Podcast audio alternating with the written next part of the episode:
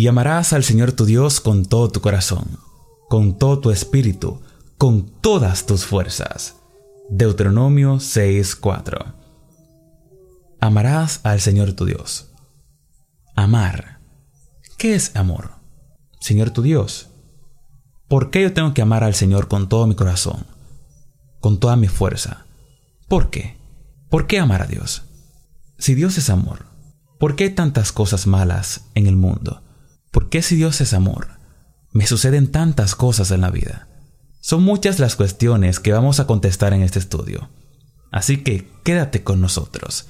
Busca tu Biblia, busca tu folleto, ora al Señor, porque Dios tiene grandes maravillas para tu vida. Sin más, vamos a iniciar.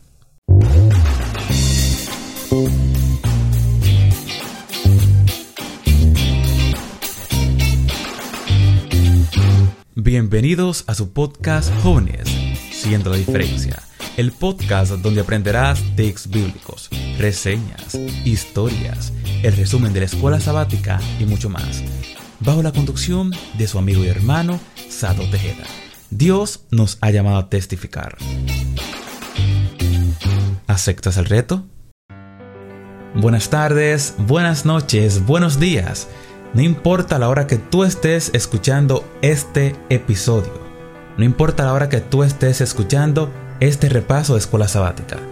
Quiero decirte que Dios te ama y que a pesar de que nosotros somos malos, el amor de Dios sigue manifestándose día tras día tras día. Y eso es lo que vamos a aprender en esta lección. Vamos a cambiar la forma de ver el amor y vamos a centralizarnos en Dios. Porque Dios es el amor. Así que vamos a iniciar y estamos contentos, alegres, felices, porque hemos tenido buen feedback. Hemos tenido buenos comentarios tras el estudio de la semana pasada. Y vamos a orar a Cristo Jesús. Vamos a orar a Dios para que Dios sea el guía de este estudio y que todo lo que nosotros digamos en este momento pueda ser de bendición para todas nuestras vidas y más que bendición para que lo pongamos en práctica. Sin más, Vamos a orar a Dios. Gracias Señor. Gracias, oh Padre, por amarnos. Gracias, oh Señor, por mostrarnos tus múltiples bendiciones todos los días. Gracias Señor porque sin ti nosotros no somos nada.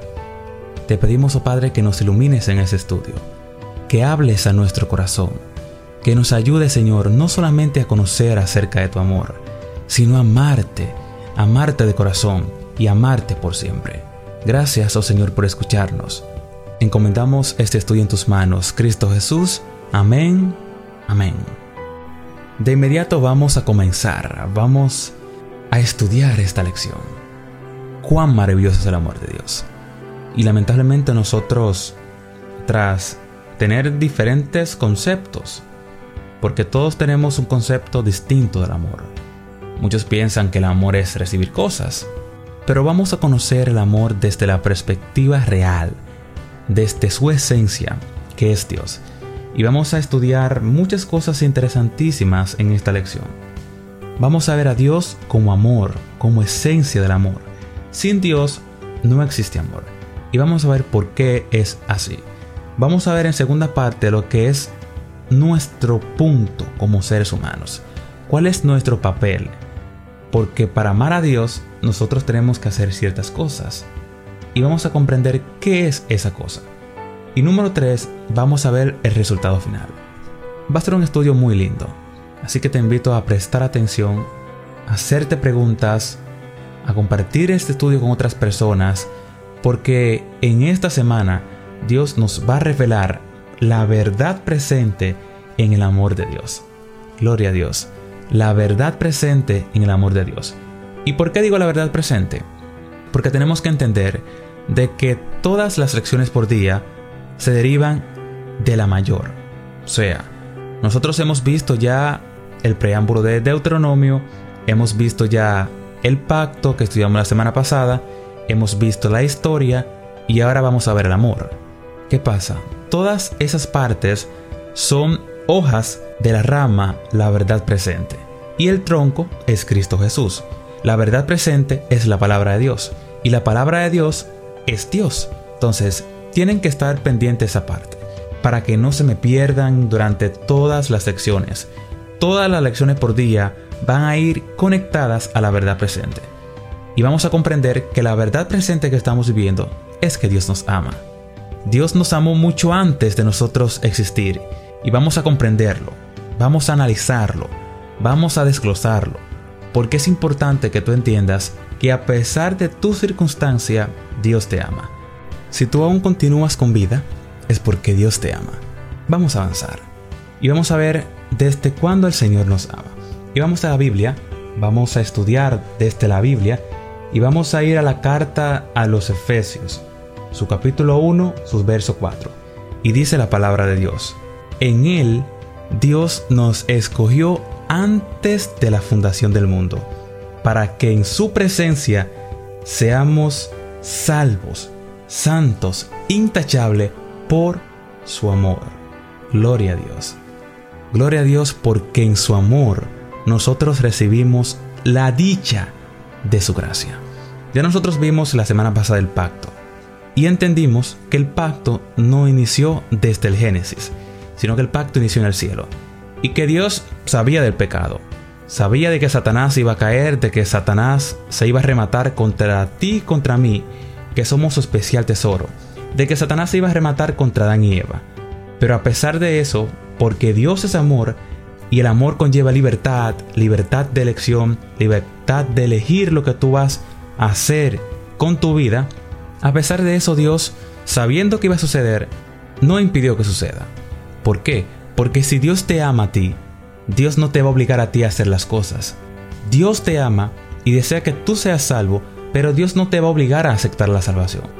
Porque su amor le impide a Él hacer cosas que dañen tu libertad. Dios es increíble. Dios es maravilloso. Y como Dios es perfecto, Dios cumple su pacto con todos sus hijos que les aman. Y eso es lo que tú tienes que tener claro desde el inicio. Dios es amor. Y como amor, Dios te da libertad de tú hacer lo que tú entiendas que es correcto. Ahora bien, sabes que las consecuencias tú te tienes que catar. Es la primera parte que tienes que comprender. Que Dios te ama tanto que te da libertad para que tú elijas. Ya hemos visto el pacto. Ya hemos visto que Dios nos da a elegir. Ya hemos visto que Dios nos amó mucho antes de nosotros existir. Y ahora vamos a ver nuestro punto. ¿Qué es lo que Dios quiere con nosotros? Porque si hoy tú amas a Dios, es porque Dios te amó primero. Si hoy tú tienes la dicha, la oportunidad maravillosa de amar a Dios, es porque ya Dios te amó primero. Vamos a ver cuál es nuestro papel ¿Qué es lo que nosotros tenemos que hacer para poder amar a Dios?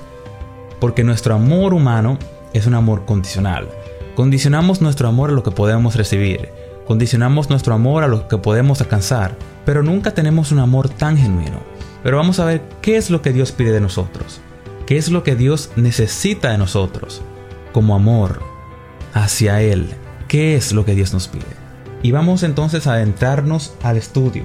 Y dice temer a Dios. Para nosotros amar a Dios, nosotros tenemos que tener una relación íntima con Cristo Jesús. Y esa relación simplemente va a llegar orando, leyendo la Biblia y testificando. Pero para que nosotros hagamos eso, tiene que tener algo muy importante. Tiene que suceder algo. Y es temer a Dios. ¿Y qué significa temer a Dios? Nosotros nos podemos poner a estudiar acerca de temer a Dios. Y temer a Dios no es tenerle miedo, Vamos a romper el primer paradigma o forma de pensar. Temer a Dios no es tener miedo. Temer a Dios es respetar a Dios y obedecer a Dios. La única forma donde tú vas a poder amar a Dios es respetándolo, es obedeciéndolo y es rompiendo tú yo lo que tú quieres hacer para hacer lo que Dios te manda hacer.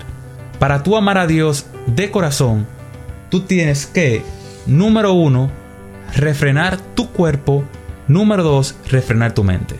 ¿Para qué? Para vencer tu yo en dependencia de Cristo Jesús y obedecerle. Depender de Él. Temor, dependencia. Temor, obediencia. Temor, confianza en Cristo Jesús. Y así, y solamente así, tú vas a amar a Dios de corazón. Sí, tenemos que tener claro que para amar a Dios, nosotros tenemos que tener una relación íntima con Dios. Y es una dicha, un placer, una maravilla que nosotros podamos compartir tiempo con Cristo Jesús. Que nosotros podamos entregarnos por completo, sin importar cuáles sean las consecuencias humanamente hablando. Porque ¿qué pasa? Nosotros decimos amamos a Dios, queremos a Dios, cuidamos las cosas de Dios, pero en el instante cuando las cosas comienzan a ponerse difíciles, cuando demandan de nosotros mucha confianza en Cristo Jesús, ya las cosas iniciaron a cambiar. Ya las cosas comienzan a tener forma diferente. Ya nosotros comenzamos a excusarnos, no que fue por este, no que fue por aquel, y nos desenfocamos de Cristo Jesús. Y lo que Dios desea que nosotros entendamos con este estudio, que si nosotros hoy tenemos la dicha de amarle, es porque Él nos amó primero. Que si nosotros hoy tenemos la gracia es porque Dios nos ama. Y la única forma de usted revelar el amor hacia Dios es obedeciéndole, es respetándole, es haciendo lo que Él te manda hacer con confianza, con dependencia en que Dios va a hacer su obra. ¿Qué pasa? Nosotros queremos hacer las cosas a nuestro modo. Y eso lo vimos reflejado en el pueblo de Israel. El pueblo de Israel fue un pueblo escogido por Dios por el pacto que había hecho con Abraham. Y eso lo estudiamos la semana pasada. El pueblo de Israel no fue especial porque sí, no, es porque ellos fueron escogidos tras el pacto con Abraham. Y como Dios es un Dios perfecto que cumple sus pactos, Dios cumplió el pacto que ha hecho con Abraham, Isaac y Jacob y permitió que el pueblo de Israel sea un pueblo que sea bendecido. Si ustedes estudian desde el Éxodo hasta el Deuteronomio, ustedes van a ver todas las maravillas que Dios hizo con el pueblo de Israel. Pero de igual forma Dios hace muchas maravillas contigo. Dios hace muchas cosas contigo que tú lo que tienes que hacer es amar a Dios tras obedecerlo. Pero, ¿qué es la obediencia a Dios? ¿Qué tú tienes que hacer para obedecer a Dios? Interesantísima esta pregunta. ¿Qué yo debo de hacer para amar a Dios? Vamos a dejar que la misma Biblia sea quien nos hable y nos indique qué es lo que yo tengo que hacer para amar a Dios. Y es sencillo. Si ustedes me pueden acompañar a Juan 14:15. Juan 14:15 dice la palabra de Dios. Si me amáis, guardad mis mandamientos. Gloria a Dios. Si usted ama al Señor, usted le va a temer. Y temer a Cristo Jesús vimos ya que es obedecer. Entonces, si usted ama al Señor, lo único que usted tiene que hacer es guardar sus mandamientos. Tan sencillo como esto. Si usted dice amar a Dios, usted debe guardar sus mandamientos. Y usted no va a guardar sus mandamientos porque sí. Usted lo va a guardar porque ya Cristo te amó primero. Gloria a Dios. Tú vas a guardar sus mandamientos porque ya Cristo te ha demostrado día tras día que Él es amor.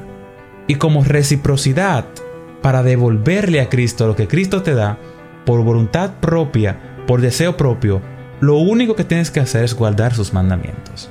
¿Y cuáles son esos mandamientos? Usted puede ir a Éxodo 20 y va a ver los mandamientos. Pero dice, los mandamientos fueron abolidos, como dicen muchas personas. Los mandamientos son para reprimirme. Los mandamientos son para esto. La ley es para aquello. Hermano, es tiempo de que nosotros comencemos a romper las creencias erróneas. Es tiempo que nosotros regresemos a la palabra de Dios. Hermanos, lo di al inicio y lo vuelvo a repetir otra vez. Estamos estudiando la verdad presente. Y nosotros comprendimos al inicio de este trimestre que la verdad presente es porque es para siempre. Una verdad no cambia. Cristo no vino a abolir las leyes. Cristo vino a cumplir las leyes. Cristo vino a simplificarnos la vida, hermanos. Cuando Cristo murió en la cruz del Calvario, Cristo vino a darnos la dicha de la salvación. Cristo lo único que nos pide es que le amemos de corazón. Ya vimos que para amarle de corazón tenemos que romper el yo, tenemos que romper lo que hay en nuestra mente pecaminosa, tenemos que limitar a nuestros deseos carnales, hermanos. Tenemos que amar a Cristo Jesús porque va a ser la única forma como nosotros vamos a alcanzar la salvación. Guarda mis mandamientos. Eso es lo que Dios nos pide a nosotros. Y es algo chistoso lo que vemos en el libro de Marcos, Marcos capítulo 12, 28 al 30. Y vamos a leerla textualmente, la narrativa que nos muestra Marcos. Dice el verso 28. Dice el verso 28. Acercándose uno de los escribas que había oído a Cristo discipular y sabía que él sabía responder bien, le pregunta, ¿cuál es el primer mandamiento y más importante de todos? Y Jesús le respondió, el primer mandamiento de todos es, oye Israel, el Señor tu Dios uno es, y amarás al Señor tu Dios con todo tu corazón, con toda tu alma, con toda tu mente, con todas tus fuerzas. Este es el mandamiento principal. Y vemos que en el verso 31, y amarás a tu prójimo como a ti mismo. Gloria a Dios. El Señor uno, uno, no hay otro Dios por encima de Dios. No hay nada, nadie, jamás por la existencia por encima de Dios. Uno es el Señor, uno, uno. Padre, Hijo, Espíritu Santo, uno es el Señor. Y lo único que te pide es que le ames. Amarás al Señor tu Dios sobre todas las cosas. Y es que hermanos tenemos que aprender a vencer a nuestro yo, a vencer a lo que nos atrae al pecado, sobre todas las cosas. Amarás al Señor tu Dios, con todo tu corazón, que es tu mente, con todo lo que está en tu mente, que es engañosa más que cualquier otra cosa, con todo tu espíritu, y es para que tu espíritu pueda alcanzar la salvación con todas tus fuerzas. Está hablando de tu cuerpo. Mente, cuerpo, espíritu. Lo que eres pertenece a Cristo Jesús. Lo que tú tienes actualmente pertenece a Cristo Jesús. Lo que tú has alcanzado en este mundo mientras estemos terrenalmente es de Jesús. Y a pesar de lo que sea, hermano, deja lo que te esté atando a este mundo y sigue a Cristo Jesús porque Dios desea que tú le ames. No continuemos cometiendo los mismos errores del Deuteronomio, porque esa verdad presente de Deuteronomio es para ayudarnos ahora a no continuar cometiendo los errores del pueblo de Israel, a no continuar cometiendo los mismos errores del tiempo de Isaías, de Jeremías, de Daniel, de todos los personajes que nosotros vemos en la Biblia. No cometer los mismos errores de Saúl, de David, de Salomón, los grandes personajes también fallaron, pero ellos tenían una particularidad, que cuando cometían sus pecados, ellos se arrepentían de corazón y se apartaban de ellos. Muchos lo hicieron y alcanzaron la salvación. Otros decidieron no hacerlo y hemos visto cuáles son las consecuencias. Hermanos, amemos a Dios, respetemos a Dios, temamos a Dios, hermanos. Y el temor, quiero que se lleven eso claro, el temor no es miedo, Temor es respeto, temor es obediencia, temor es dependencia, temor es confianza en Dios, amigos. Hermanos, tenemos que amar a Dios, tenemos que temer a Dios y el temor es obedecer sus mandamientos. Ama al Señor tu Dios sobre todas las cosas, con tu corazón, con tu fuerza, con todo tu espíritu, con toda tu mente y ama a tu prójimo como a ti mismo. ¿Y saben cuál es el deseo de Dios? Dos deseos tiene Dios. Dos deseos tiene Dios con que tú le ames. Dos recompensas Dios tiene para ti con que tú le ames. Recompensa número uno. Vida placentera mediante estés en este mundo terrenal. Mientras tú estés en este mundo y ames a Dios, tu vida va a ser placentera, en paz. Vas a tener una vida tranquila. ¿Por qué? Porque si tú amas a tu prójimo como a ti mismo, tú no vas a robarle a tu prójimo. Tú no vas a mirar la mujer de tu prójimo. Tú no vas a hablar falso testimonio como tu prójimo. Tú no vas a maltratar a tus padres. ¿Por qué? Porque si tú amas a tu prójimo como a ti mismo, te va a ser imposible tú cometer algo contra tu prójimo. Es lo primero que Dios quiere para tu vida. Que si tú le amas a Él sobre todas las cosas en este mundo, y amas a tu prójimo como a ti mismo, tu vida terrenal va a ser placentera. Y eso, hermanos, es lo que Dios quiere para ti, que tengas una vida placentera. Y lo segundo que Dios quiere para ti, lo más importante, es la salvación. Si tú amas al Señor tu Dios sobre todas las cosas y amas a tu prójimo como a ti mismo, tú vas a alcanzar la salvación, hermano. Porque tu mirada va a estar puesta en Cristo Jesús. Y eso es lo que queremos que entiendas en este estudio. Que Dios quiere una vida placentera terrenal y que Dios quiere darte una vida placentera por la eternidad. Y amar a Dios es respetarlo, es obedecer sus leyes y guardar sus mandamientos. Dios te bendiga hermano. Dios te ayude a amarlo sobre todas las cosas. Dios te ayude de corazón a aceptarlo y a recordar que sin Él tú no eres nada. Sin Dios tu existencia no tiene sentido. Dios te ama, amigo. Y el deseo nuestro es que tú también le ames a Él. Dios te bendiga, Dios te guarde. Gracias por llegar hasta el final. Te invitamos a seguirnos en Jóvenes, siendo la diferencia, en todas las plataformas digitales. Te invitamos a compartir este y todos los estudios con tus amigos y hermanos para que Dios también bendiga su vida. Y ahora, ¿qué resta? Testificar. Dios nos ha llamado a testificar. ¿Aceptas el reto? Dios te bendiga. Nos vemos la próxima.